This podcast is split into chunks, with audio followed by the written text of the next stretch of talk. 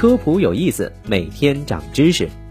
网传最近有人新冠康复之后剧烈运动，结果引发了悲剧。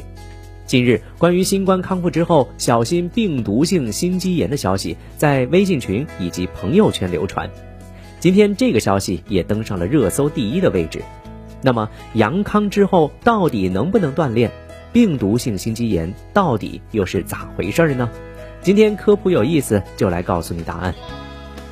临床上，心肌炎多数由病毒感染所致，普通感冒也可以诱发。北京安贞医院心脏外科主任医师龚明表示，有研究证明，感染新冠后，我们发生心血管系统疾病的概率会升高。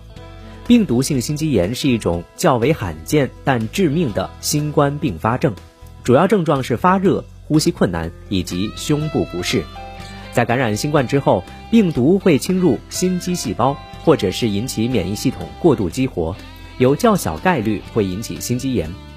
在新冠感染的急性期进行运动，会加速病毒的复制，增加罹患心肌炎的风险。所以在感染新冠期间，大家不宜运动。哈尔滨第一医院心内科主任医师周大亮提醒，心肌炎一般发生在病毒感染的三周内。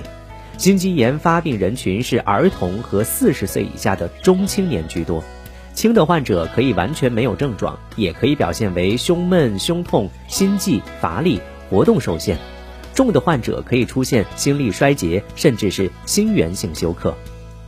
浙江省人民医院感染病科主任潘红英表示，病毒性心肌炎死亡率在百分之七十以上，心肌炎也就是心肌的炎症。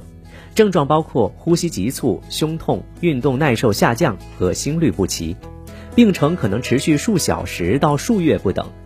如果有心慌、胸闷、气急等不适，需要提高警惕，建议及时就医，做一个心电图和抽血检查。一般爱熬夜的年轻人更容易得爆发性心肌炎，不及早发现的话，容易引起心跳骤停、多脏器功能衰竭等。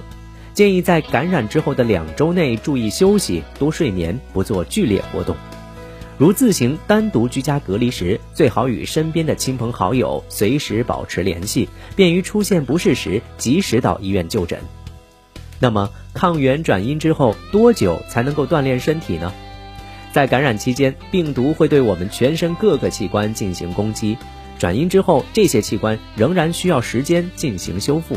所以有些人会感觉身体很疲乏，这个时候过早的开展运动可能会加重肺部、心脏等器官的损伤，造成心肌纤维化，甚至心肌炎的发生。建议大部分轻症患者症状消退两周之内不要进行健身和锻炼，可以适当的散散步，活动一下筋骨，但千万不要做高强度运动。好的，以上这些知识你知道了吗？感谢收听这期的科普有意思。我们下期节目再见。